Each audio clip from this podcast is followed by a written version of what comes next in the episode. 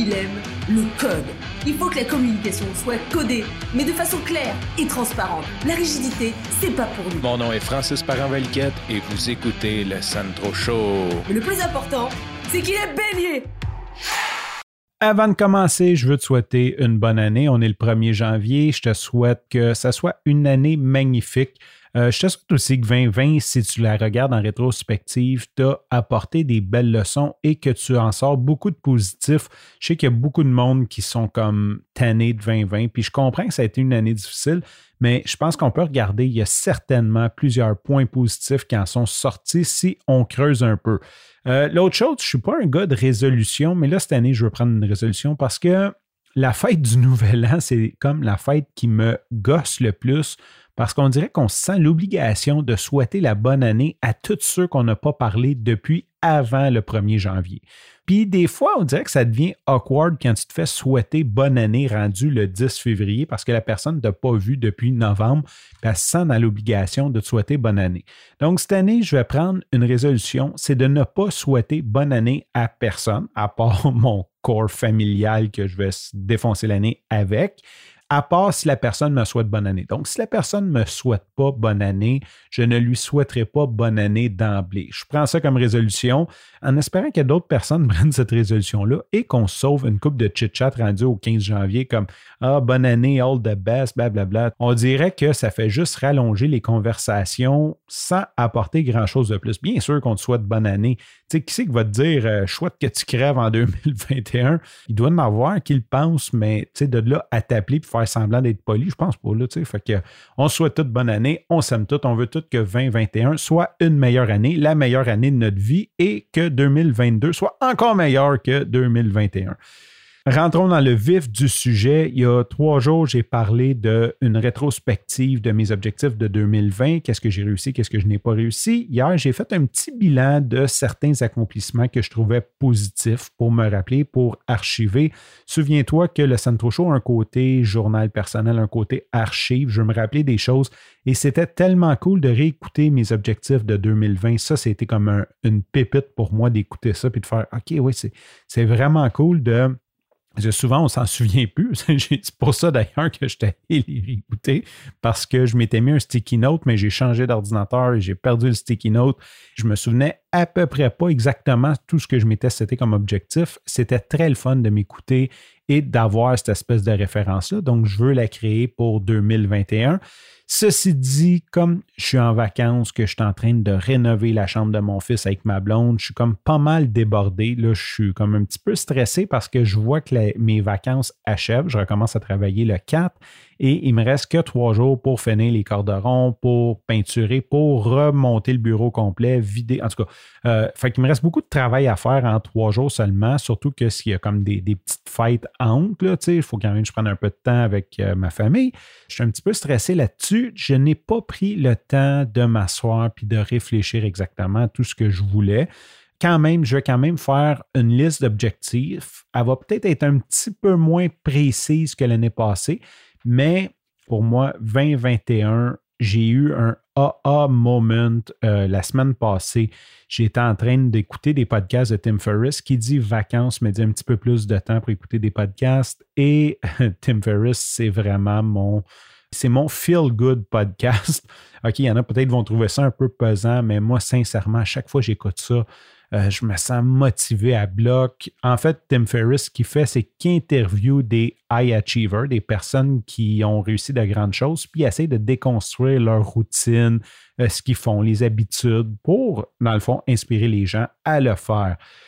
J'ai donc eu la chance d'écouter celui avec Jerry Seinfeld que je n'avais jamais écouté. J'en ai parlé que Jerry est un petit peu un mentor pour moi dans le Don't Break the Chain, mais je connaissais pas grand-chose sur lui. C'est vraiment intéressant. On sait que c'est comme l'humoriste le mieux payé au monde, comme ever. Puis, il a vraiment réussi à faire neuf saisons d'une série. comme c'est vraiment cool son parcours, ce qu'il a fait.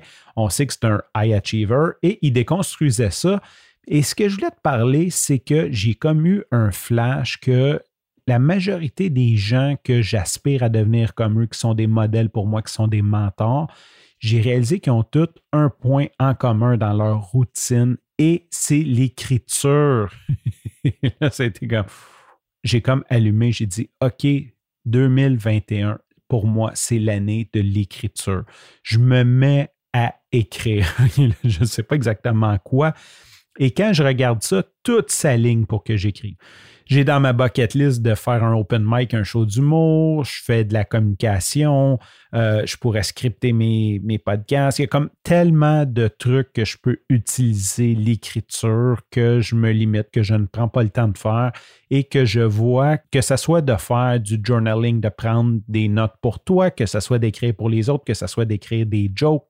On dirait qu'il y a quelque chose d'en faire bouger un crayon, de faire penser ton esprit et de le mettre sur papier qui, je ne sais pas ce que ça fait exactement, mais je vois que c'est un pattern qui revient souvent dans plusieurs de mes idoles, de mes modèles.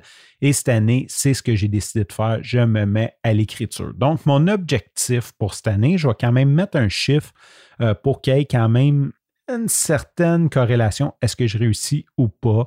Je veux prendre minimum 20 minutes par jour ouvrable. Ça ne sera pas comme le centre chaud, ça ne sera pas 7 jours semaine, mais 5 jours semaine pour écrire. Je ne sais pas sur quel thème, mais juste commencer à écrire. Je vais apprendre à écrire, je vais prendre des leçons d'écriture, je vais essayer de commencer à écrire définitivement. C'est mon objectif. Si je définirais mon objectif de 2021, c'est d'écrire, faire mes infolettes, commencer mes infolettes, commencer peut-être à travailler mon cerveau sur comment créer des jokes. En tout cas, je vais commencer à écrire clairement, clairement, et je vais t'en reparler tout au long de l'année. Les autres objectifs, je vais le faire un petit peu plus rapidement. Un de mes objectifs que j'ai travaillé dans ma dernière séance sous hypnose avec Jenny Lynn, c'est je veux doubler mes revenus et d'être 100% dans le podcast. Crois-le, crois-le pas, j'avais encore des croyances limitantes euh, qui vraiment m'empêchaient. C'était vraiment drôle. Je ne veux pas en parler trop parce que ça implique euh, de parler de d'autres choses qui pourraient impliquer des gens qui écoutent.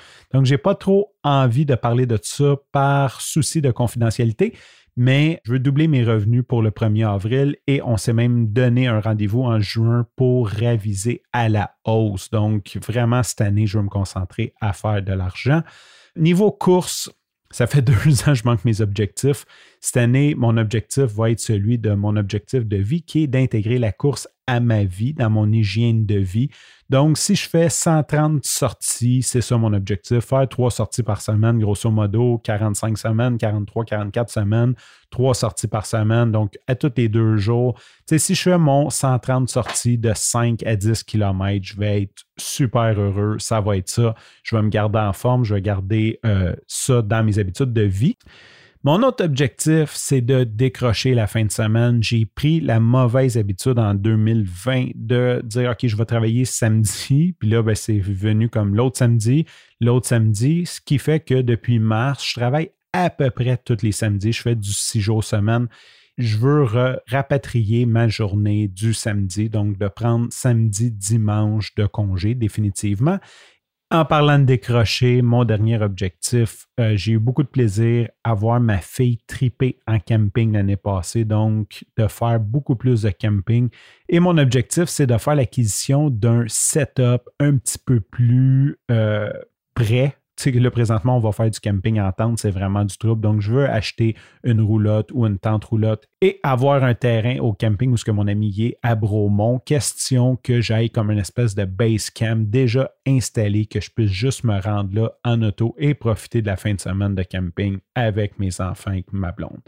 Sur ce, je te remercie pour ton écoute. Je te dis à demain et bye bye.